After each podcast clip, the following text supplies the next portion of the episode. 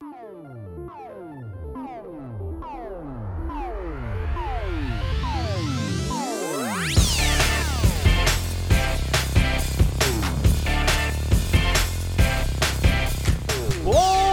dia, boa tarde, boa noite, galera. Estamos começando aqui o episódio 66 do A Semana em Jogo. E se você ainda não conhece a gente, o nosso cast é a melhor fonte de informação para você saber do que rolou no mundo dos games nessa semana que acabou de acabar. Meu nome é Caio Nogueira e comigo hoje e sempre eu tenho o Felipe Lins E aí, galerona? e o Bernardo Dabu. Oba! Dabu! Oba! Quer comer alguma coisa? Nossa, essa referência aí, rapaz. Que, os bons Eu vão não pegar. pesquei, não. Os bons eu não vão pesquei, pegar. não. Confesso, confesso que eu não pesquei, não. Confesso.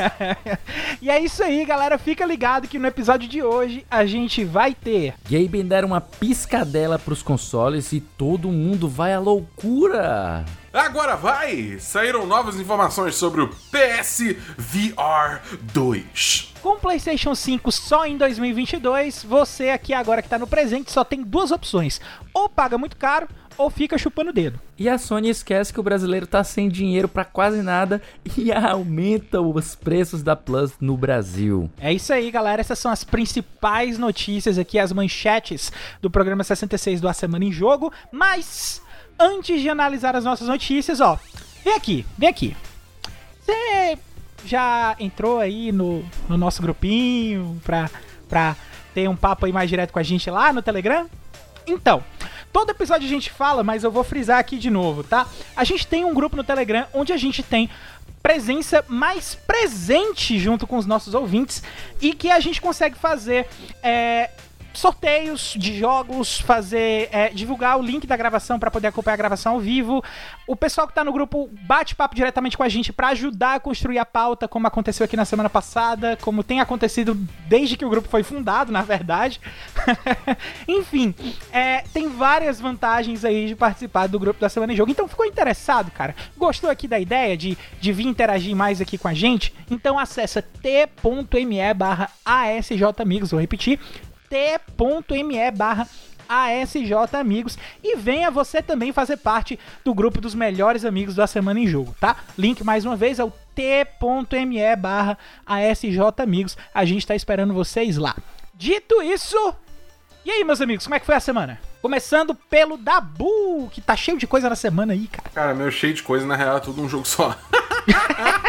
Esse jogo se chama Destiny 2, para surpresa de absolutamente ninguém. Essa semana saiu uma temporada nova, temporada do Symbionte, ou Season of the Splicer em inglês. Que, enfim, é, seguiu aí uma temporada que foi, tipo, é uma, é, a comunidade toda meio que concorda que foi uma temporada muito boa, a Season of the Chosen anterior, né?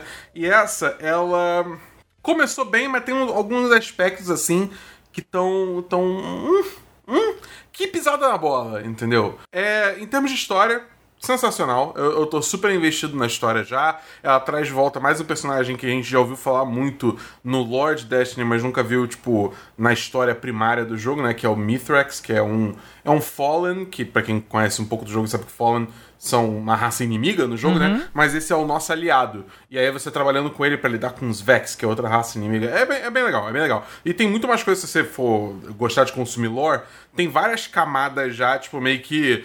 Eu diria que semeando coisas pra próxima expansão. Entendeu? Ah, isso é bom, isso É, é bom. Que, que é sempre legal de ver. É, e assim, as atividades novas e arma- armas, armaduras novas são, são muito legais. Tem bastante coisa pra fazer, então nesse aspecto tá legal. O que não tá legal é que finalmente lançaram é, Transmog nesse jogo.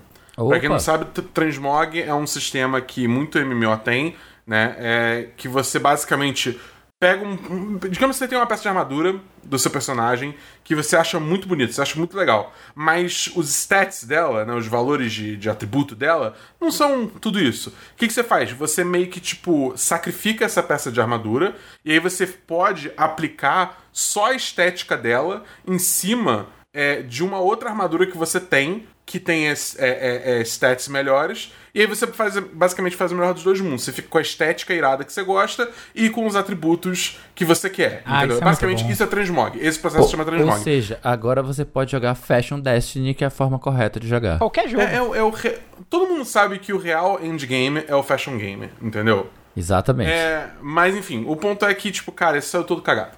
Entendeu? Porque, embora o, o ato de você é, fazer a transformação de uma armadura em um ornamento que se chama no Destiny, né? Que é, tipo, é o que você aplica outras armaduras pra ter estética.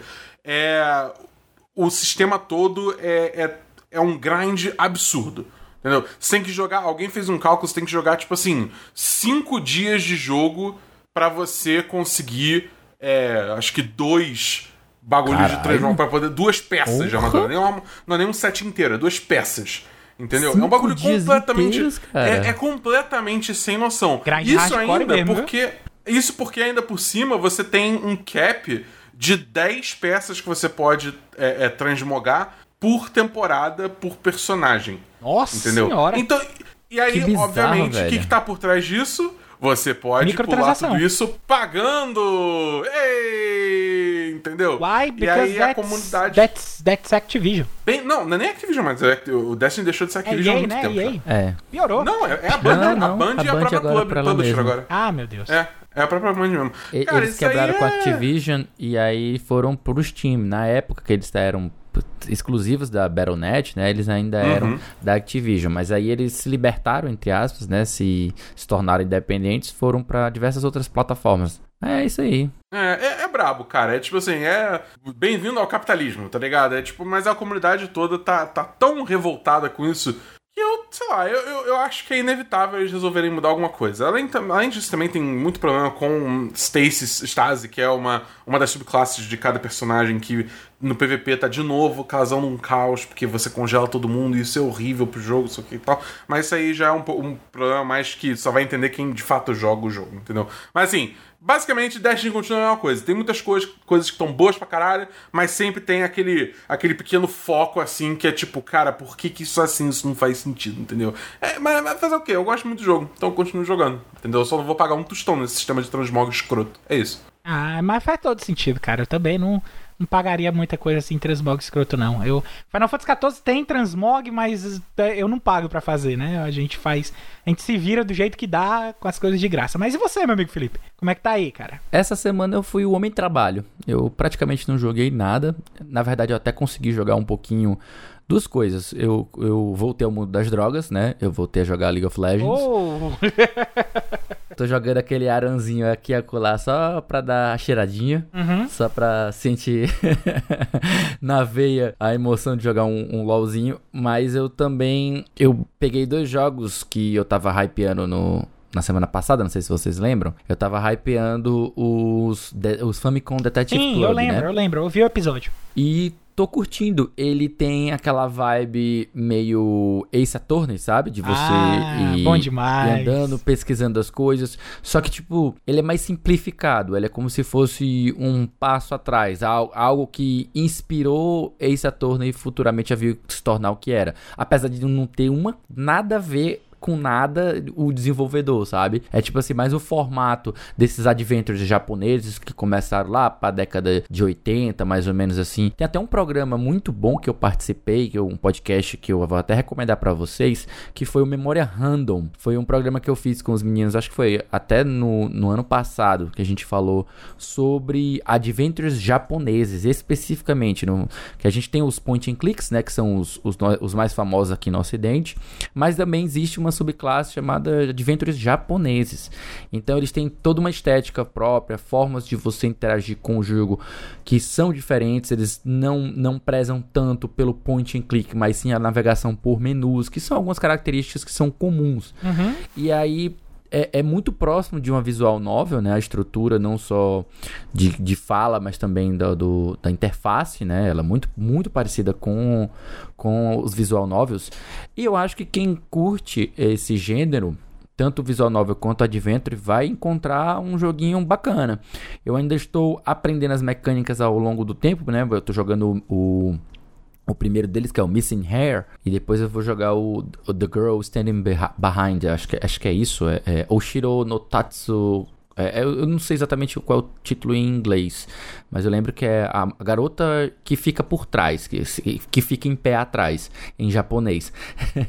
mas eu tô jogando em inglês mesmo, o, saiu o remake agora pro Nintendo Switch, né? Eu, eu tinha pego o, a versão do Super Nintendo, do, do NES, para dar uma uma checadinha, né, para dar uhum. ver era, como é que era o, o, modelo tradicional, como é que ele era antigamente, como vai ficar o, o remake, né, para poder comparar, ver o que, que mudou sim, sim. em relação a gameplay e tudo mais. E eu quero me desafiar a jogar ele em japonês, né? Então, depois que eu terminar de jogar em inglês, eu pretendo pegar ele para jogar em japonês e traduzindo na marra, já que eu já entendi o jogo inteiro, né? Finalizei ele e, e vou ter pego toda a história como um todo. Agora eu vou, posso me focar, eu vou, eu vou poder, né? Vou poder me focar em pegar as estruturas e estudar as estruturas de, da língua.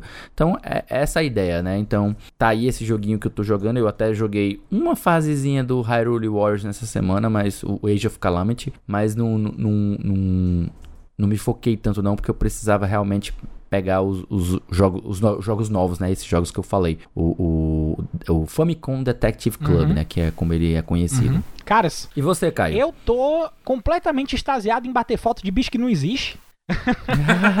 e, cara, pô, muito bom. É exatamente. Pokémon, New Pokémon Snap é exatamente o que eu esperava de um Pokémon Snap lançado em 2021.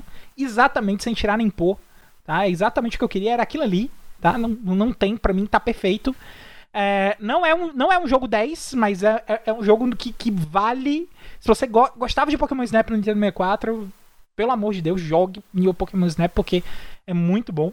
E eu também terminei a segunda expansão de Final Fantasy XIV essa semana. Terminei tanto o Stormblood quanto o Entre Patches e finalmente entrei na última expansão lançada, que é o Shadowbringers, né? Então, foi só falar de droga que ele já vem logo com drogas é, pesadas. É. Né? e é, a história do Shadowbringers, por enquanto, tá bem interessante. O, o, final do Stormblood é muito bonito, né? Mas o, o é, esse começo aí do, do, do, do Shadowbringers também tá, tá prometendo muito aí em termos de plot. E ainda nenhum, na minha opinião, ainda nenhum superou a história do Heavensward. Inclusive, é, quem quiser aí, quem, quem não tiver jogando nada, que seja online ou alguma coisa que queira experimentar aí o Heavensward, eu recomendo muito, porque é, as contas novas gratuitas, o free to play dele do Final Fantasy XIV agora é até o final do Heavensward.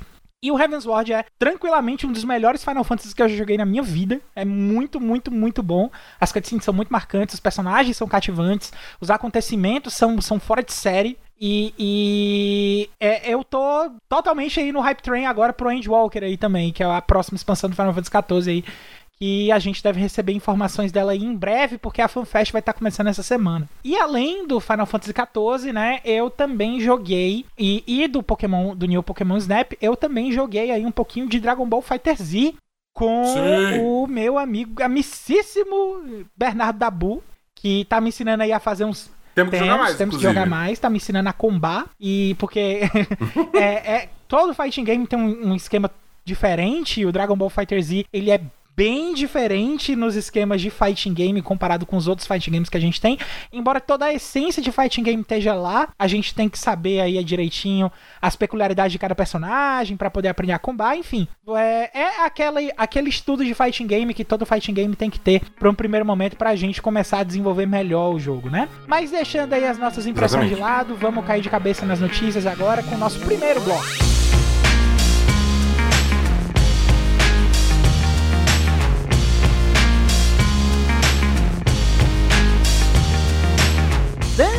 Início aqui ao nosso primeiro bloco de notícias, nós temos aqui uma notícia até um tanto fresquinha, talvez seja das seleções que a gente fez aqui, a, a notícia mais atual, a data de gravação, que é Gabe Newell sugere que teremos novidades da Steam nos consoles. Notícia do Thomas Schulz Costa, eu acho que é assim que se pronuncia, desculpa se eu tiver pronunciado errado, Thomas ou Tomás, eu também não sei, não tem acento. Mas. Thomas. Um abraço, Thomas, Thomas. Schultz Costa, tá? Via Experts pro Tecmundo Voxel. Vou ler aqui um resuminho da notícia para vocês. Gabe Newell, presidente da Valve, recentemente deu uma palestra na Santa Maria College em Auckland, na Nova Zelândia, onde falou um pouco sobre os seus planos de levar os jogos da Steam para os videogames de mesa, como o PlayStation 5 e o Xbox Series X. Quando um dos estudantes locais indagou sobre a possibilidade de vermos jogos até então exclusivos do PC migrando para os consoles de mesa, Gabe disse que, entre aspas, você terá uma ideia melhor disso até o final desse ano. Fecham aspas. Embora a frase ainda não seja uma confirmação oficial de alguma forma, ela abre margem para algumas especulações interessantes. Será que o chefão da plataforma está pensando apenas em importar alguns títulos ou há chances de vermos a própria Steam aparecendo como aplicativo em outros sistemas? Eu trago essa mesma pergunta aqui, que essa pergunta não sou eu que estou fazendo, está escrita na matéria, e eu queria que o Felipe respondesse essa pergunta primeiro. Eita, menino, eita. Cara, essa. Quando eu vi essa, essa notícia, né? Aí eu fui ver o vídeo pra. Pra sacar qual era dele, é até muito engraçado, né? A galera falando. Ele fala: Você, você vai saber mais sobre isso ao fim do ano. Aí a galera, uh, aí o próprio Gaben também se junta ao coro da galera fazendo uh também. Então, não sei, pode ser que ele tava só tirando onda com os estudantes, só zoando com todo mundo. Não sei, mandando aquele velho migué, aquele velho teaser eu, eu apostaria algo mais nesse sentido. Mas de qualquer maneira, pra gente aqui, pelo amor ao debate, né? Pelo amor à especulação, cara, o que, que eu penso é o seguinte: tem duas coisas que podem desenrolar dessa história. Se assim, se é por tranquilidade que ele tá falando, talvez ele esteja pensando em importar um, um Half-Life Alex para o, o, PlayStation VR 2, talvez. Ele esteja em negociação com a Sony para fazer o lançamento do, do Alex no PS5. Quem sabe? Eu acho que o PS5 tem condições de fazer isso, especialmente agora com a notícia que a gente vai, vai dar logo em sequência a essa que é sobre o VR 2, uhum. né? Então eu vejo a possibilidade de, de existir a comercialização, o porte do Alex para o, o PlayStation 5 e quem sabe aí outros jogos não aparecem aí na loja da própria própria Sony.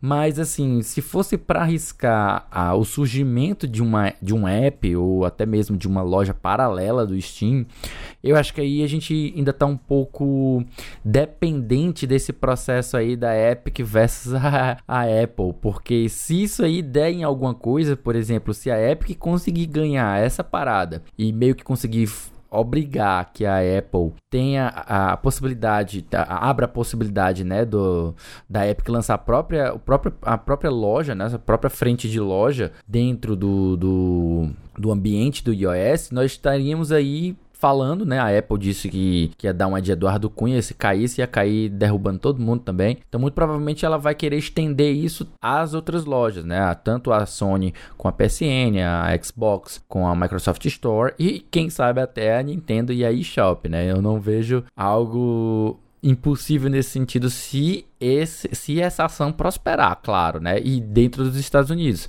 Não sei como isso aí iria repercutir de forma global. Não, não temos nem ideia de ver, nem, nem condições de fazer uma, um, uma previsão disso. É muito mais um exercício de extrapolação, de imaginação mesmo, do que qualquer outra coisa. Mas é isso. Eu acho que muito provavelmente é o, é o o, o Gabe ele tá só trollando. E se não tiver trollando, muito provavelmente deve se referir ao lançamento do Alex para um PlayStation VR 2 ou algo nesse sentido. E você, meu amigo Dabu, você acha aí que uh, é só especulação de jogo? Você acha que o Gabe tá só maroteando aí pra cima dessa galera da faculdade? Ou você acha que, que tem caroço nesse angu? Cara, eu acho que assim, é... o Gaben, ele sabe o que a Valve tá aprontando. Entendeu? Então, se ele falou aquilo, motivo tem. O negócio é. A internet adora especular e levar uma coisa ao absurdo, uhum. né? Então, assim, eu acho que a gente vai ver um aplicativo da Steam lançando no, sei lá, no Xbox, e aí todo jogo que você tem na sua Steam, que também tem uma versão de Xbox, você vai poder jogar no seu Xbox sem custar. Não, não acho. Entendeu? Hum, é, eu acho que muito provavelmente é o que o Lee falou, que é provavelmente a Half-Life Alyx vindo para PS5 é, usando o, o, kit VR, especialmente o kit VR novo. Mas eu acho que, tipo, é uma discussão interessante para você se ter. É, é isso, é tipo, por que que não pode ter outras lojas, outras storefronts, uhum. entendeu? É, nas, nas plataformas de videogame de console. Entendeu? Porque bem ou mal no PC, PC tudo bem que é uma plataforma aberta, né? É, da Microsoft e tal, ela deixa as outras pessoas é, é, botarem, baixarem, instalarem. E o, digamos assim, o Xbox é um ecossistema muito mais é, fechado nesse sentido, né? Você não tem tanta liberdade de Com customização. Certeza. Mas, mas é, eu acho que seria interessante, até sobre um, um aspecto de competitividade, você vê. É, você vê launchers, né? É, como, como a Steam, eventualmente até a Epic, né? Entrando no Xbox. O problema é que aí você abre as porteiras para coisas não tão agradáveis virem como a Origin, como a Ubisoft Connect, que é tudo meio ruinzinho, né? A gente sabe, a gente que é da terra do PC sabe. Mas é, ao mesmo tempo eu não vejo nada disso acontecendo tão cedo. A não ser que esse caso da Epic contra a Apple tenha uma, uma virada muito absurda do nada, eu não vejo isso acontecendo porque eu não vejo nem a Microsoft, nem a Sony, nem a Nintendo abrindo mão é, desse controle do mercado dentro dos ecossistemas entendi, que elas têm. Entendi. Caras, eu acho que uh, não é a primeira vez que o Gaben já sinaliza alguma coisa assim para consoles, né? De, de passar a Steam para algumas outras plataformas. A gente teve aí, uh, eu acho que talvez a primeira vez que esse rumor realmente ganhou força e que aconteceu de fato alguma coisa, que foi no lançamento do CSGO pro PlayStation 4 com crossplay, entre aspas, assim, com a galera do Steam. Né? Teve o lançamento também do The Orange Box, isso, não foi? Foi lançado isso. para várias plataformas. Foi um pack com Portal 1, Mas eu acho que era só pra Xbox. 2 e. Era só pra Xbox, é. É, mas ainda assim, foi tipo, foi, foram jogos da Valve chegando no console. É, porque antes é, do Left 4 Dead não tinha. Foi o Left 4 Dead 2, se é. eu não me engano, pro Xbox 360. O primeiro, é, o não, primeiro o primeiro segundo. tinha, o primeiro tinha pra Xbox, é. Primeiro e segundo. Mas o Orange Box foi Portal 1, é, Team Fortress 2 e Half-Life 2 e uhum. episódio 1 então, e episódio assim, é, eu acho que a Valve já dá uma sinalizada com essas coisas de console aí, também já tem tempo, né? E tem aí a, a, as iniciativas de jogos remotos da Valve, né? A, a questão aí do Steam Link, de streamar jogo pra, através do, do do, do, dispositivo da Valve, ou se a sua TV já tiver o aplicativo para poder streamar, é bem capaz da gente ver alguma coisa chegando nos consoles de nova geração nessa linha, né? De, de streaming. Eu, eu acho Será? bem provável, até mesmo porque com, com todo o papo aí da, de Project X Cloud, de Google Stadia, enfim, é, eu acho que pode ser que a Valve acabe lançando um aplicativo de streaming que talvez seja interno para o PC, pra, tanto para o PlayStation 5 ou para o Xbox, ou então talvez fique só no Xbox, não sei. Mas uh, eu acho mais provável do que chegar e lançar. Ah, vou lançar Steam dentro do, do, PlayStation 5. Realmente, isso aí eu acho que depende muito aí dos desdobramentos do, do caso Epic e Apple, né? Que ainda está sob análise. Que, é, embora a, a gente saiba que o mercado gosta de se antecipar a gente ainda não tem muita coisa definida no que vai acontecer é, a respeito dessas decisões jurídicas, se vai ser realmente aberto, se o pessoal vai poder abrir loja em, em console, lojas diferentes do que a, a própria loja do console, enfim. É algo que a gente vai precisar aguardar um, um futuro para poder ter uma confirmação do que é que vai acontecer. Agora, que, que aconteça logo, porque uh, eu acho que em termos de game, uh, tá com muito tempo que a Valve não lança nada, né? E um anúncio assim em termos de jogos, eu acho que iria dar uma, uma animada aí dessa parte de, de revelar rumores e tal. Eu acho que é, fazer uma confirmação dessa, uma revelação dessa seria algo muito grande. E por falar em revelação, a gente tem aí as reveladas novas informações sobre o PlayStation 2 VR. Notícia aí do Joel Pinto do Notícias e Tecnologia, tá? Um novo rumor revela novas informações técnicas sobre o PlayStation VR 2 da Sony. Segundo fontes confiáveis, entre aspas, do pessoal do site Upload VR, o futuro headset VR do PlayStation 5 contará com duas telas de resolução 4K, o que estaria, portanto, um pouco acima da definição dos headsets da Oculus. Outra informação muito mais surpreendente é a presença de uma tecnologia de rastreamento que lhe dará suporte ao mecanismo de exibição FOVIDA, claramente todo o poder de computação estará concentrado na área realmente assistida pelo jogador, enquanto o resto da tela vai ser um pouco menos detalhada, o suficiente para otimizar de 9 a 10 teraflops da potência do PlayStation 5. O PlayStation VR 2 contaria com seu próprio mecanismo áptico, né, o seu controle, um controle próprio como o DualSense e controles projetados especificamente para ele o site finalmente confirma que a ligação entre o headset e o console é feita através de um cabo USB-C, o que continua a ser uma pequena decepção para os tempos modernos. É que os headsets de realidade virtual ganharam nos últimos anos autonomia e mobilidade, pelo que era esperado que não se necessitasse de nenhuma ligação física ao console. E aí, galera, vocês sabem como é que eu sou cético pra esse papo de futuro, esse papo de VR e tal, mas eu, eu vou comentar a notícia, eu prometo para vocês que eu vou comentar a notícia. Vou tentar ter uma visão pelo menos um pouquinho mais otimista do que eu normalmente eu sou, mas e aí, Dabu? Tá empolgado aí pro PSVR 2 ou você acha que o PlayStation Vita 2 é algo que é mais atraente? Cara, não. PlayStation Vita 2, a gente só fala aqui se o Davi tá presente mesmo é. assim. A gente só fala aqui pra zoar ele porque ele tá maluco. Então, pelo meme, é... pelo meme. O, o negócio é o seguinte, cara, tudo bem, tudo maneiro, tudo bonito. É. Mas e o preço? Entendeu? essa, essa é a grande questão. Porque essa tem sido a grande questão com todo o kit VR, né? A real é essa. Você vê todos os kits VRs que a HTC fez, Oculus fez, a Valve agora tá fazendo com Index e um bando de outro aí. Não, quer dizer, a Valve acho que só tem um. Agora tá uma dúvida se ela só tem um Index ou tem os outros. Mas enfim, todos esses kits VRs no mercado, todos eles são caros, entendeu? É uma tecnologia cara. E eu acho que essa tem sido a maior barreira, entendeu? Eu acho que se alguém conseguisse lançar no mercado um kit VR, mesmo, mesmo, cara, mesmo que fosse um kit VR, batata, tá ligado? O bagulho é batata, ele não tem uma resolução extraordinária, ele precisa de cabo, tudo bem, entendeu? Bota um kit VR por Nossa 100 senhora, dólares, que sonho. Entendeu? Vamos botar aí... Mas Nossa, imagina, velho.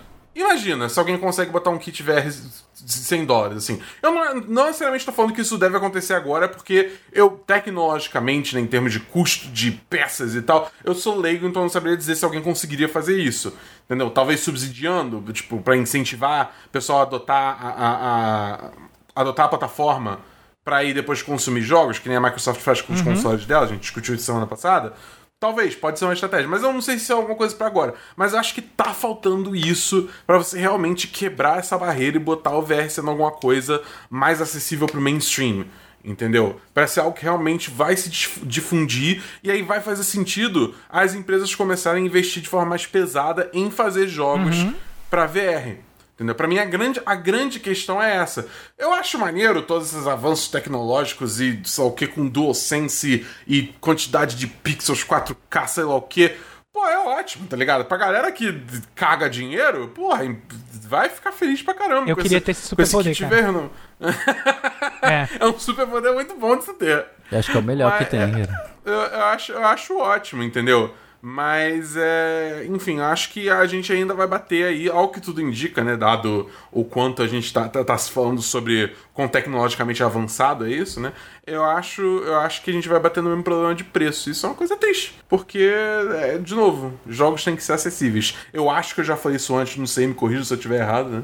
Mas acho que jogos têm que ser acessíveis, então é, vamos ver. E você, meu amigo Felipe, você acha aí que o PlayStation VR 2 vai ser tão acessível quanto os outros periféricos ou você acha que essas duas telas 4K aí direto no seu olho vai botar o preço lá no, na estratosfera? Quase sem dúvida de que o preço vai para a estratosfera tal qual o preço do console. O mesmo que aconteceu com o PSVR, ele deve acontecer com o PSVR 2. São como o próprio Dabu falou, eles são é, acessórios muito caros. E o pior de tudo é essa palavra que eu acabei de usar, acessório, sabe? Quando você tem um, uma ideia como o Oculus Quest, por exemplo, que é um aparelho completo, né? Ele inclusive custa o preço de um console, 400 dólares mais ou menos, e tem a versão mais forte, que é uns 500 dólares, 128 uhum. GB.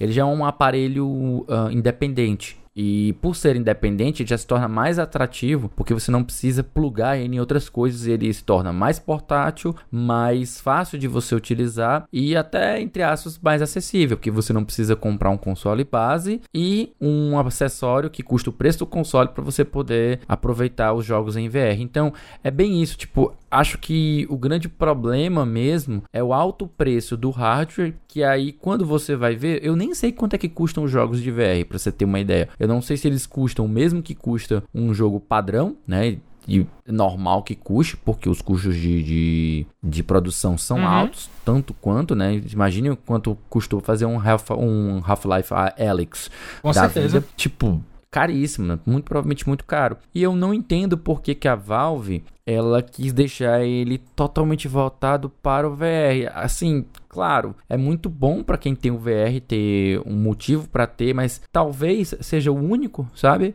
O único jogo assim de, de que seja foda o suficiente para você ir atrás de ter um VR.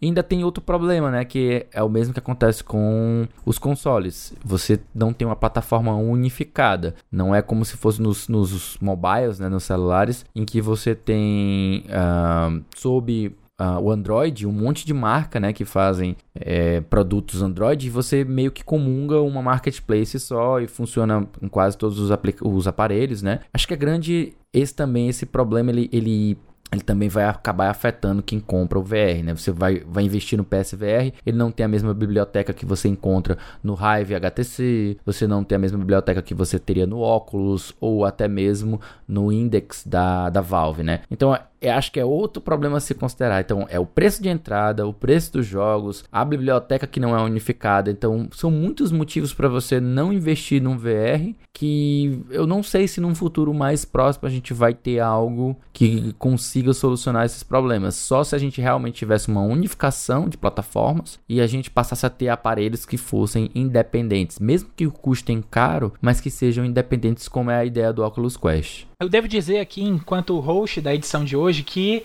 eu não podia estar mais feliz, cara, porque eu me senti totalmente representado aí porque, pelo que vocês falaram. Tá? É, não só na questão de, de, de, incerteza de futuro, que o Felipe acabou de falar, quanto na questão de que vocês dois falaram do que é mais importante para mim, que é preço e acessibilidade. É o elefante na certo? sala, né, cara? É, é, é, o que eu sempre bato, cara. É o que eu sempre bato. Enquanto, enquanto VR não for uma tecnologia barata e não for uma tecnologia acessível, não, eu não vejo futuro. Eu não vejo futuro não vejo nenhum, tá? E inclusive é, eu fico bem contente de saber que vocês também não veem.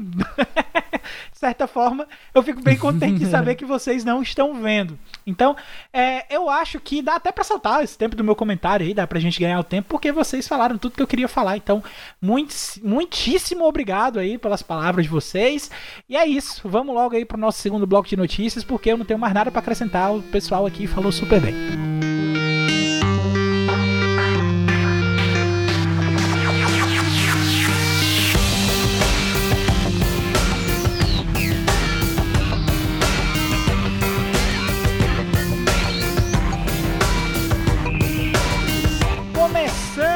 O nosso segundo bloco de notícias, mantendo nosso foco aqui na Sony, que inclusive está em peso aqui na edição de hoje, né? A gente tem a escassez do PlayStation 5 que deve ser resolvida só em 2022. Notícia aqui do Outer Space. A Sony acredita que o PlayStation 5 continuará em falta nas lojas até o próximo ano, embora a empresa esteja empenhada em encontrar soluções para aumentar a oferta dos consoles. Entre aspas aqui, para as palavras do Hiroki Totoki, que é o CFO da Sony, né? Não acho que a demanda esteja diminuindo esse ano e mesmo se garantirmos muito mais dispositivos e produzirmos muito mais unidades do PlayStation 5 no próximo ano, o nosso suprimento não seria capaz de acompanhar a demanda. Totok disse que a Sony está considerando várias soluções para normalizar a oferta e demanda, enquanto lida com a escassez global de componentes de hardware, incluindo a possível alteração de design de hardware ou contratação de fornecedores secundários. Rumores recentes indicam que a revisão precoce do PlayStation 5 com processador de 6nm pode começar a ser produzida em 2022. Aspas aqui de novo para o Totok. A escassez de semicondutores é um fator também, mas existem outros fatores que vão impactar no volume de produção. Portanto, no momento, gostaríamos de ter como objetivo bater as vendas do segundo ano do PlayStation 4, que foram de 14,8 milhões de unidades. Eu acho um número bem irreal de ser batido, dada essa escassez de elementos aí, mas Ah, meu amigo Felipe Lins, diga uma coisa, cara. Você tá contente aí com esse mercado de mineradores ou você tá com raiva da galera? cara, eu acho que o maior problema mesmo que a gente tá são coisas relacionadas à pandemia, sabe? Pra uhum. ser bem sincero porque eu, eu, penso que essa crise de semicondutores, ela te, teria que investigar ela mais a fundo, claro, para saber se é só a questão da pandemia ou se a gente também deve ter algo relacionado até matéria-prima, tem que verificar essa essa informação a fundo, até não, não vou não vou me ser, ser, leviano de falar que não, a culpa é só da pandemia e tal. A gente não sabe exatamente o que é, mas eu sei que essa crise de componentes de semicondutores, ela tem afetado o mercado mundial como um todo, não só para os consoles, mas também para o PC. A gente via aí o preço dos componentes de PC subirem muito, não só por questão dessa crise de semicondutores, mas também por outras questões específicas, uhum. né? O, o, Caio citou agora os, os mineradores de criptomoedas, né? Então, existem fazendas de criptomoedas que a gente até falou aqui já em outros episódios, que são quantidades massivas de, de componentes, especialmente uhum. de GPUs, né? De placas de vídeo. Os caras tem, tem lá, sei lá, dezenas de milhares de unidades trabalhando só para poder fazer cálculos matemáticos o mais rápido possível e conseguir fazer o que eles chamam de mineração, né? Então você tem aí um aumento absurdo da demanda. E quando a demanda sobe tanto assim, você não tem como acompanhar a oferta, especialmente no momento de crise, seja de recursos humanos que é o caso da pandemia, seja de recursos é, naturais, né, e talvez matéria-prima para fazer os, os semicondutores esteja também tendo seus problemas, né, e talvez o pessoal tenha que criar novos, novas formas de, de, de fabricar o negócio. Eu sei que a Sony já está considerando o melhor caminho que ela deveria fazer mesmo, que é alterar a composição uhum. do próprio console. A gente tem visto, eu até estava conversando com o pessoal do A Semana em Jogo, do grupo, é, acho que eu estava conversando com o Ismael e com outras pessoas, uh, sobre o sucesso do PlayStation 5. O PlayStation 5, as pessoas assim, pô, não conheço ninguém que tem o PlayStation 5, mas o PlayStation 5 tá vendendo absurdamente. Tudo que ele bota nas prateleiras voa. Voa e mais voa mais alto que bruxão. E aí o negócio é que eles não estão conseguindo aumentar a produção, mas se eles conseguirem aumentar a produção, eles já, já teriam batido recordes que, inclusive, Inclusive o PS4 foi, foi recordista, né? Tipo, ele foi um dos maiores sucessos da Sony. E o PS5 era para estar seguindo o mesmo caminho, até mais, mas infelizmente essas questões como a pandemia e essa crise de semicondutores está acabando com os planos da Sony, né? Tipo, não é só a empresa que está sendo afetada, todas as outras também estão sendo passando por algo similar, mas algumas delas já estão melhores posicionadas no mercado, como a Sony ela é ela é japonesa, talvez ela tenha questões específicas das fábricas dela. Mas a Microsoft de, de, também deve estar passando por algo similar em relação a, a hardware, mas como ela pivotou o negócio para algo mais relacionado a serviço, talvez seja isso que esteja deixando a Microsoft mais confortável em relação à oferta de hardware, justamente por ela estar vendendo assinaturas de, de, de Game Pass uhum. a rodo. Então, tipo, cada vez mais gente assina o serviço e ela tem lucrado bastante com isso, diferente que a da Sony que ainda depende muito de hardware. E no caso da Nintendo, que já está posicionada desde 2017 com o Switch, então ela já atingiu um número muito bom de, de unidades. Ela agora está capitalizando mais na, na produção de software mesmo e hoje, graças à distribuição digital, não é tão problema a questão da pandemia, né? Mas é isso aí. A gente tem uma crise, duas, três, quatro de uma vez só. Crise econômica, crise sanitária, é crise é de tristeza. semicondutores, é crise de criptomoeda, é crise financeira. Minha nossa senhora, gente, é, é muita crise. É ruim ser cidadão do mundo nessa época, mas pior ainda tá sendo ser brasileiro, né? Especialmente em relação aos preços. E você, meu amigo Dabu, você é Team compra logo ou você é Team eu escolhi esperar? Eu sou Team eu escolhi esperar, cara. É, aqui no Brasil, dado o preço do console, acho que no primeiro momento a gente teve uma disponibilidade maior, né? Acho que agora tá até com escassez e tal. É, mas no primeiro momento até tive a oportunidade de compra, tipo, digamos, oportunidade nesse sentido. Eu vi uma loja vendendo e eu escolhi não comprar. É isso que eu quis dizer. É, hum, e, dois. cara, por, é, porque não tem jogo, bicho. Tipo, Exatamente. agora a gente recebeu aí o Returnal, mas antes disso teve o quê? Um Homem-Aranha mais Morales, o quê? Tudo bem. Excelente jogo, magnífico. Lançou no PS4 também. Entendeu? É, e se você cara. compra no PS4, você ganha um upgrade de gás PS5 quando você comprar no PS5, entendeu? Uhum. Então é um tipo de coisa assim, eu não vejo necessidade de comprar um PS5 agora, a não ser que você seja uma pessoa, tipo, que só tem um PS4 base. E você, tipo, não tem um PC, você não tem um PS4 Pro. Aí pode ser interessante você começar a estudar a possibilidade de comprar um PS5, porque você realmente quer, quer jogar esses jogos de última geração que, como a gente viu com um exemplo horroroso de Cyberpunk, né, não estão rodando tão bem mais nessas versões base desses consoles, né? Uhum. É... Só que ainda assim eu acho que no Brasil cada vez mais é mais jogo você comprar um Xbox, dado Game Pass, entendeu? Dado, dado a, a proposta de valor do Game Pass, entendeu? Tipo, comparado ao preço de um PS5 mais o preço dos jogos do PS5 é, é, é, complicado, cara. Mas assim, ainda assim é uma, é uma situação complicada pra Sony se encontrar. Obviamente, é melhor ter esse problema do que o contrário, de que você ter um bando de console micado, né? Vamos deixar isso bem claro. A, a Sony tá numa posição relativamente confortável, porque ela sabe que o que ela conseguir ofertar, ela vai acabar vendendo. Isso é uma posição muito boa de se estar. Mas ao mesmo uhum. tempo é ruim porque você pode ativamente estar perdendo venda, porque nessa você pode tá alguém. É, ah, cansei de esperar para um PS5, vou comprar um Series X entendeu? E aí começa a assinar o Game Pass, entendeu? E aí começa a se integrar cada vez mais esse ecossistema, e aí ela perdeu essa pessoa de vez. Né? Então existe esse problema, existe uma certa urgência para é, oferta, para hum, suprir essa demanda, entendeu? É, uhum. Eu acho que isso é o fim do mundo? Não acho. Honestamente, não acho.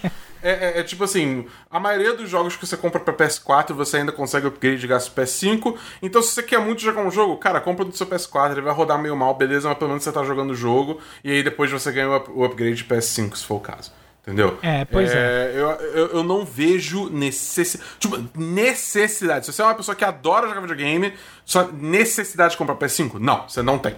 Entendeu? Quando começar a lançar Horizon Beyond West, sabe, não sei qual é o título agora. Horizon Forbidden 2. West. Forbidden, Forbidden West. West. Isso, obrigado. Horizon Forbidden West. Quando lançar God of War 5 ou 6 barra Ragnarok. Não, 5. God of War 5 o Ragnarok. Quando lançar o Homem-Aranha 2 mesmo, né? Sem ser, tipo, porque os Miles Morales é basicamente um, um spin-off, um 1.5, digamos assim, né? Então uhum. quando lançar o Homem-Aranha 2 mesmo, entendeu? O Ratchet Clank, bem ou mal, tá pra sair aí. Esse, quando começar a ter uma, uma, uma, uma biblioteca um pouco mais extensa desses jogos, aí eu acho que vai começar a ser interessante ter um PS5. Eu acho que a Sony tá, tá usando esse tempo né, para realmente ver se consegue achar, é, achar alternativas para fabricar o console realmente suprir essa demanda. Porque quando chegar nesses jogos, aí sim que o bagulho vai ficar doido. Vai, vai voar PS5 da, das prateleiras mais do que estão voando. Mas já entendeu? não tem mais nem o que voar, na verdade.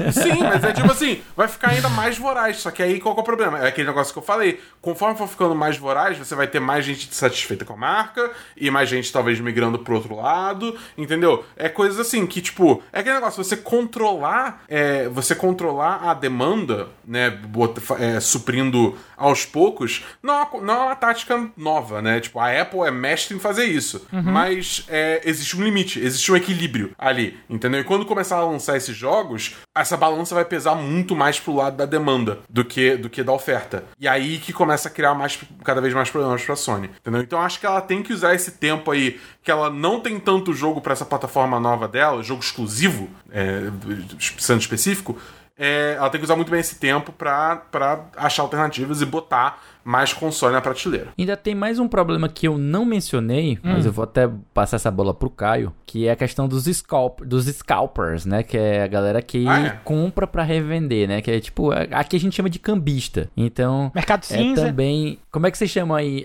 aí no Rio, hein, Dabu? É cambista mesmo. Cambista também? É, pensei é, que tivesse um termo mais carioquês, mais divertido pra gente.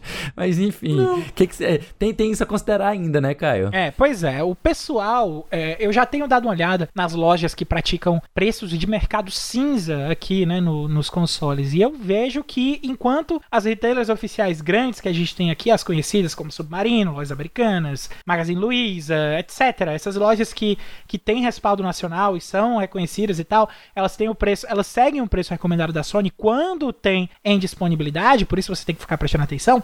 A galera do mercado cinza tá chegando a cobrar 8.600 a 9 mil reais um PlayStation 5, cara.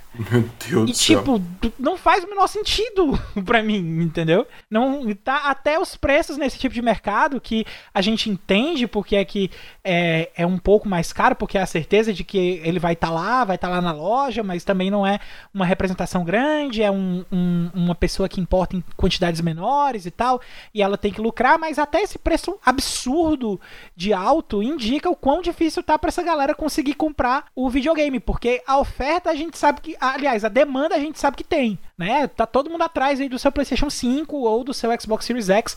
Como o Brasil, a gente sabe que dessa geração, da última geração, muita gente ficou no PlayStation 4, a tendência natural da coisa é que o pessoal vai procurar o PlayStation 5 mesmo.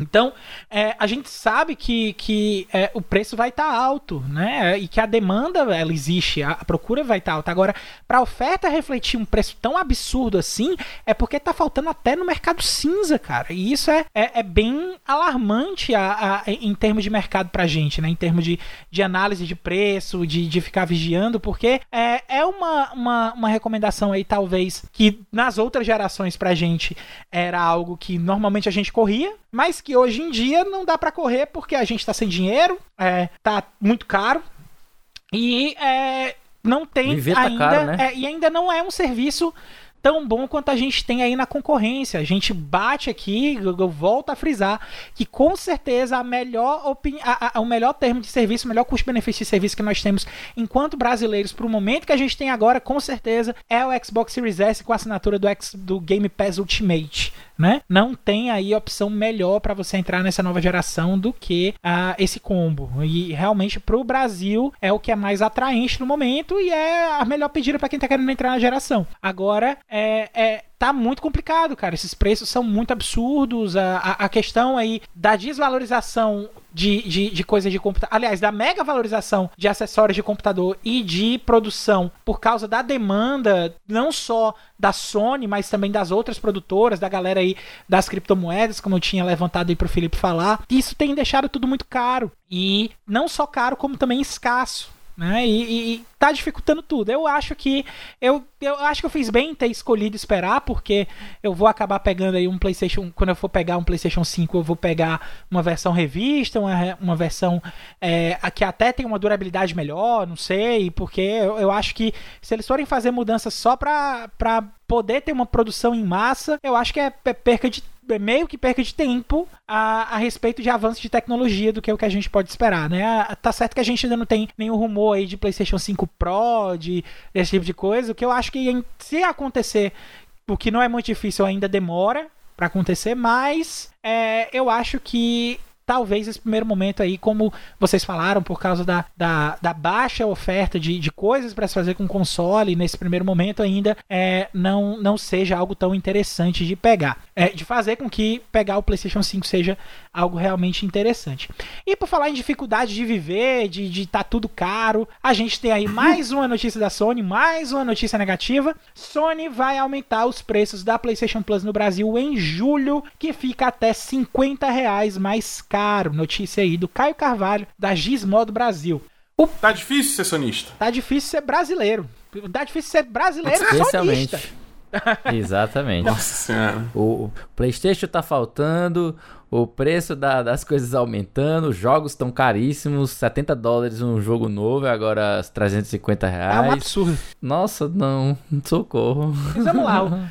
O, preço do serviço de assinatura da PlayStation Plus do PlayStation no Brasil vai aumentar até 50 reais em julho. Desde a última sexta-feira, dia 7, a Sony está enviando um e-mail aos usuários da PSN para informar o reajuste dos valores que, dependendo do modelo de assinatura escolhido, pode chegar a uma alta de até 34%. Todas as modalidades ofertadas pela PlayStation Plus no Brasil vão ficar mais caras a partir do dia 7 de julho, às 3 horas da tarde, pelo horário de Brasília. Isso vale inclusive para renovações automáticas da Plus após essa data, o que significa que quem quiser aproveitar os valores atuais precisa renovar antes do dia 7 de julho.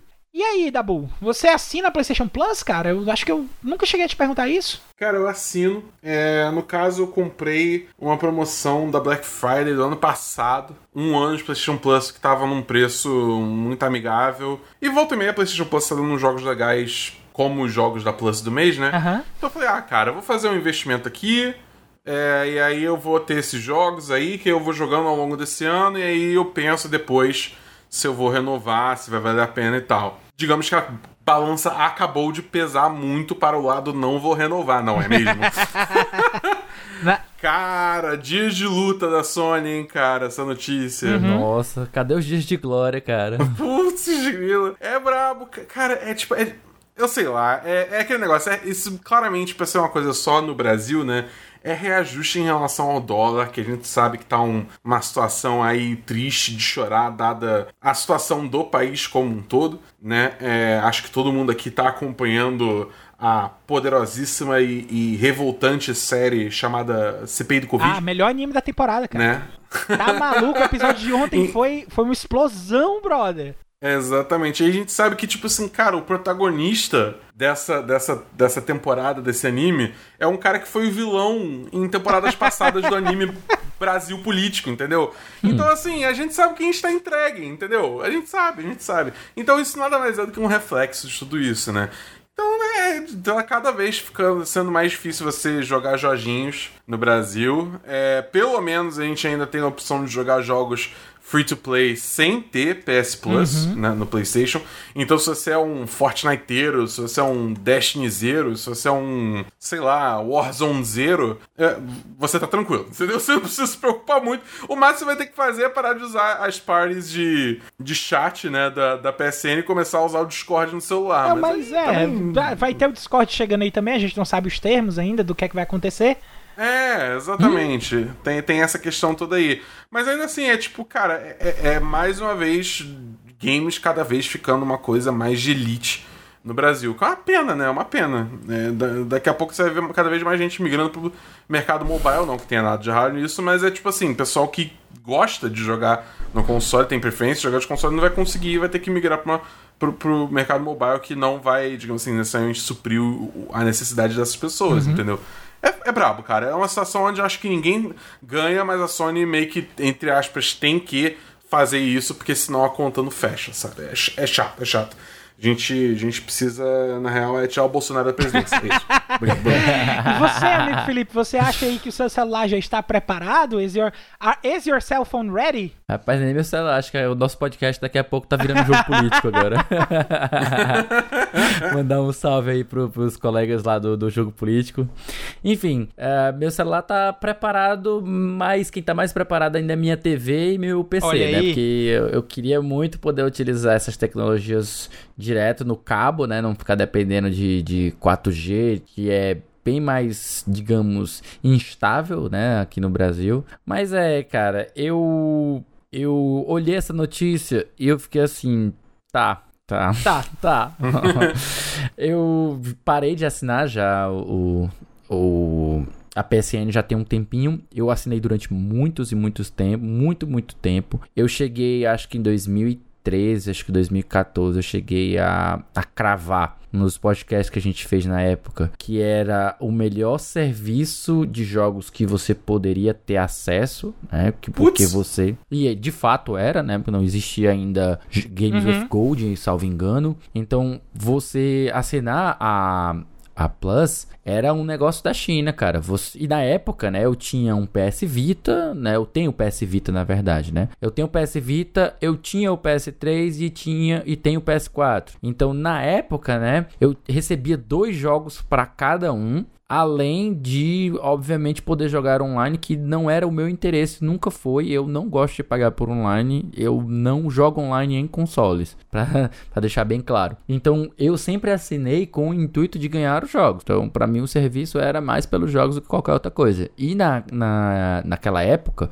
quando você recebia dois jogos pra cada um dos consoles, era um negócio imensurável, incomensurável. Tipo, custava o que? 120 reais? Uhum. Porque o dólar tava baixo? Acho que tá Uhum. mais ou menos nessa faixa 120 e 140 reais que o dólar era- tava baixo e custava o serviço 50 dólares. Então foi uma época boa, uma época que eu vivi bastante. E chegou um tempo começou a ter problema, porque eu comecei a acumular, né? de- comecei a acumular um monte de jogos né? E na época a, não existia brasileira quando eu comecei a assinar, aí iniciou-se a brasileira. Eu queria migrar de uma para outra, mas a Sony não permitia, não tinha essa opção de fazer a migração. Aí meio que eu fui descobrir recentemente que você tem como comprar uh, o cartão no Brasil e ativar e vai funcionar na sua americana. Então já estava vendo que existem as possibilidades de pagar mais barato, mas o fato é que o preço começou a subir, ficar muito alto, começou a ficar a 180, 200, agora 240, e é um preço que eu julgo muito alto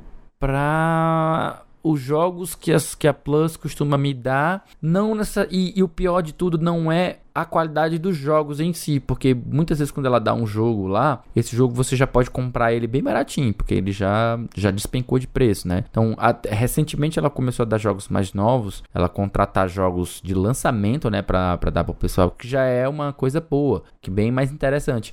Mas enfim, o ruim é que começou a ficar um preço muito exorbitante para mim, não se tornou mais atraente e o pior de tudo é que eu percebi que no momento em que eu parasse de pagar, todos esses jogos que eu recebi, eles vão embora, eles iriam embora. Eu não tenho mais acesso para peça é que eu ridículo, preciso cara. pagar novamente. É, tipo, mas isso acontece também com a concorrente, né? Só os jogos do 360 que ficam para você, os jogos do, do Xbox One pra frente eles não ficam armazenados, né? Eles Sério? também Não sabia, só não. duram enquanto você estiver pagando. Pois é, ele, ele, é, ele é separado, né? O, o, o Xbox Games with Gold, né? Live, Live Gold. Ele tem jogos que são dados que dependem da assinatura e tem jogos que não são dependentes da assinatura. O que é algo positivo, sabe? Se a Sony me desse, ei, você volte a assinar, você não precisa mais pagar pelos jogos que você resgatou no PS3 e no Vita, você só vai precisar ficar mantendo para o, para o PlayStation 4. Eu ficaria feliz, eu voltaria a assinar o serviço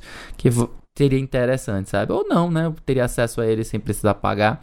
Enfim, de qualquer maneira, eu não, não, não assino mais. Eu, eu só jogo on- online no PC mesmo, então acabo que fica no console, só pego o jogo single player, jogo, finalizo e tchau. Pego o mínimo possível em consoles, a maioria é só é só exclusivo. Então, eu fiquei chateado com a notícia, né, para quem para quem é usuário, né, do, do- da Sony, do, do, do PlayStation, mas é aquela coisa, é algo que era previsível e esperado, na verdade, né? Seria a Sony seria uma empresa melhor, uma empresa mais preocupada com os brasileiros se ela tivesse mantido o negócio, às expensas do, do, do próprio negócio. Tipo, enfim, eu não acho que ela precise de, de migalha, eu não acho que ela não é lucrativa, eu acho que ela só quis tornar o negócio mais lucrativo ainda. Enfim, de qualquer maneira, eu não acho uma boa notícia, mas também não acho, meu Deus, que horror, que terrível notícia. Era esperado, o dólar tá, tá alto, então a gente já espera algo nesse sentido. Mas, infelizmente, não tem nada a se comemorar. A Absolutamente gente nada. aceitou a derrota, né? É, só lamentar mesmo e Eu segue acho o baile. engraçado porque, assim, é, eu acabei, quando houve a migração da, da, da PlayStation Plus pro Brasil, eu optei por não migrar, né? Porque havia diferença de catálogo. E os jogos que eram oferecidos na PlayStation Eram Plus né? Brasil eram diferentes dos jogos que eram oferecidos na PlayStation Plus dos Estados Unidos. E era muito melhor pra mim ter a conta dos Estados Unidos. Então eu decidi não migrar. Né? A Plus que eu tenho hoje é uma Plus que eu pago em dólar quando eu quero renovar. E tipo assim, eu já peguei aumento das últimas vezes, entendeu? Então já saiu, já tá saindo caro pra mim já tem um tempo. Então, é, eu fico triste ao saber que a opção barata que tinha, que é a opção em real, que finalmente tinha alinhado e tal, e isso já fazia um bom tempo que tinha alinhado, acho que já faz mais ou menos uns 3, 4 anos que tinha alinhado. Eu fico triste ao ver que o pessoal é, vai ter que pagar mais caro também, né? Eu acabo tendo que usar a, a, a, PlayStation Plus, porque, como o Felipe falou, às vezes eu me sinto muito refém da, da PlayStation Plus exatamente por causa desses termos. É, e como eu tenho migrado cada vez mais pro PC, é, eu tenho realmente pensado e repensado se ainda vale a pena pra mim é, eu manter o pagamento da PlayStation Plus pra poder ganhar os jogos e jogar online, né? Sendo que a maioria das coisas que eu tô jogando no meu PlayStation 4 são jogos single player, os multiplayers eu mal tô jogando. Uhum. E a maioria dos jogos multiplayer eu jogo no PC que eu não preciso pagar pra jogar online, né? Então, não, não, Exatamente. não tá me fazendo mais muito sentido é, manter esse esse esse pagamento. Eu vou até repensar se a minha renovação vai acontecer. Se bem que Até porque a gente tem que lembrar, né, Caio? A gente tem que lembrar que o serviço principal é o online, né? Uhum. Os jogos, eles são bônus. O, você tá pagando mesmo, o serviço principal é pra você poder jogar online. Os jogos são mero bônus. Eu preferia, inclusive, que houvesse uma opção bem mais barata, mais ou menos que nem no caso da, da Nintendo, Uhum. e você poder pagar, sei lá, 20 dólares o ano e só online mesmo, não tem mais nada. Porque aí eu já olhava pra isso aí e eu disse, ah, não, não vou jogar online, então tudo bem. Mas aí quando ele começa a ter os atrativos e você começa a, a- a acumular esses atrativos, é que fica ruim, sabe? Pois é, o da Nintendo é que eu até você até pega um, um preço mais em conta pelo número de acessos de contas que vão ter em cima daquele Switch que tá assinando, né? Se for só um Switch é um preço, se for dois, três, aí o preço vai aumentando pro número de acessos online que vai ter. Inclusive, eu acho até uma forma bem justa de, de você manter o, o- a respeito disso aí, até mesmo para tentar baratear o custo. Na PSN é diferente, né? Você tem que assinar o PlayStation Plus e manter o PlayStation Plus, a conta PlayStation Plus como primária e todas as outras contas que estão naquele videogame vão ter acesso online. Então é, é, é realmente algo bem, bem pesado, algo que acaba onerando, que a Nintendo conseguiu flexibilizar, fazendo no modelo que ela faz, embora o online da Nintendo ainda não seja essas coisas todas aí que o pessoal fala, né? Mas Eu vou, eu vou dizer que nenhum. né? Eu também já usei muito o, o online da, da PSN. Eu nunca Pois achei é. nada de que justificasse pagar por aquilo, sabe? Pois é. Não, eu nunca vi um motivo justo que justifique ter que pagar por aquilo, tanto da, da, da Sony quanto no caso da Nintendo.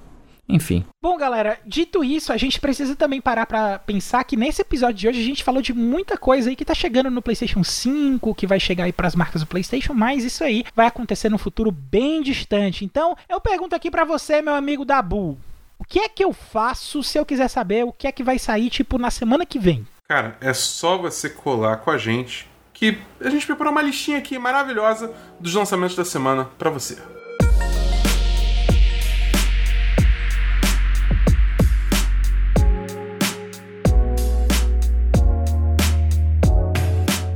E na semana dos dias 17 a 23 de maio, começamos aí no dia 18 com o lançamento de Days Gone, chegando finalmente aí para PC.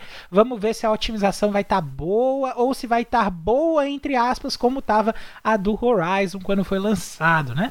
A gente tem também Não, e, dia tem, e tem que ver também se agora esse jogo engata, né? Tem isso também. Será que agora vai? Vamos descobrir dia 18. É, no dia 19, a gente tem o lançamento de Outbreak Endless Nightmares. Parece ser um jogo de sobrevivência a apocalipse zumbi. É um jogo de survival horror que vai estar saindo aí quase que pra porra toda.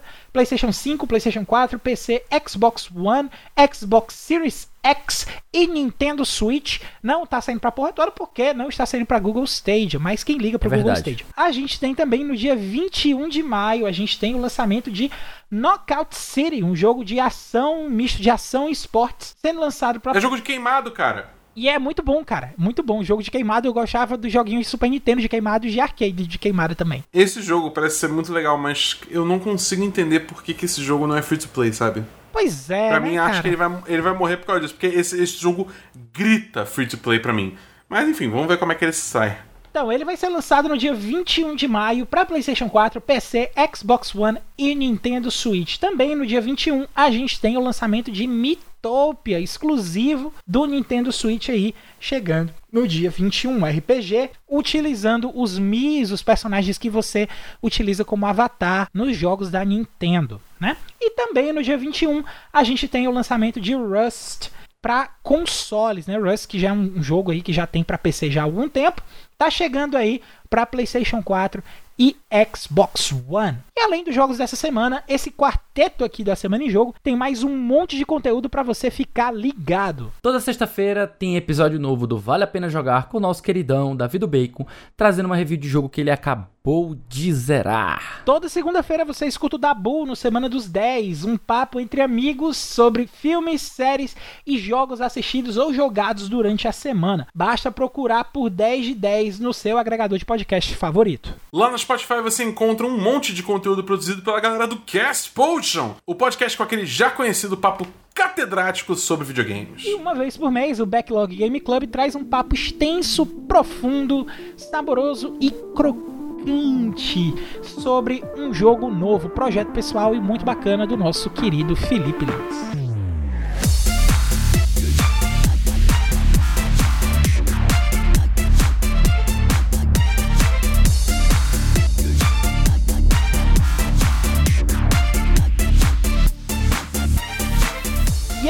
Foi o episódio 66 do A Semana em Jogo. Se você ouviu até aqui, olha, muitíssimo obrigado. E se você gostou do episódio, assina aí o feed do nosso cast, porque semana que vem tem mais. Antes de encerrar o cast, eu deixo aqui o nosso muito obrigado também pro pessoal da Gizmodo Brasil, pro pessoal do Outer Space, o pessoal do Notícias e Tecnologia e pro pessoal do Tecmundo pelas notícias lidas nessa edição do Cash. Deixamos aqui também o convite para quem quiser entrar no nosso grupo do Telegram, basta acessar o link t.me barra asjamigos para vir bater um papo com a gente, ajudar na construção da pauta, participar de sorteio de joguinho de graça, enfim, tá tudo lá, tudo cheiroso, tudo bonitinho, só vem, tá? A gente tá esperando vocês lá. Para finalizar, que tal seguir os nossos hosts aqui nas nossas redes sociais? Eu tô no arroba foi o Caio no Twitter. Eu tô no Instagram e no Twitter como arroba o Felipe Lee. E eu tô no Twitter como arroba BEDabu. No mais é isso, galera. Meu nome é Caio Rima Não Tem. A gente se vê na semana que vem e valeu! Valeu, galera! Miau.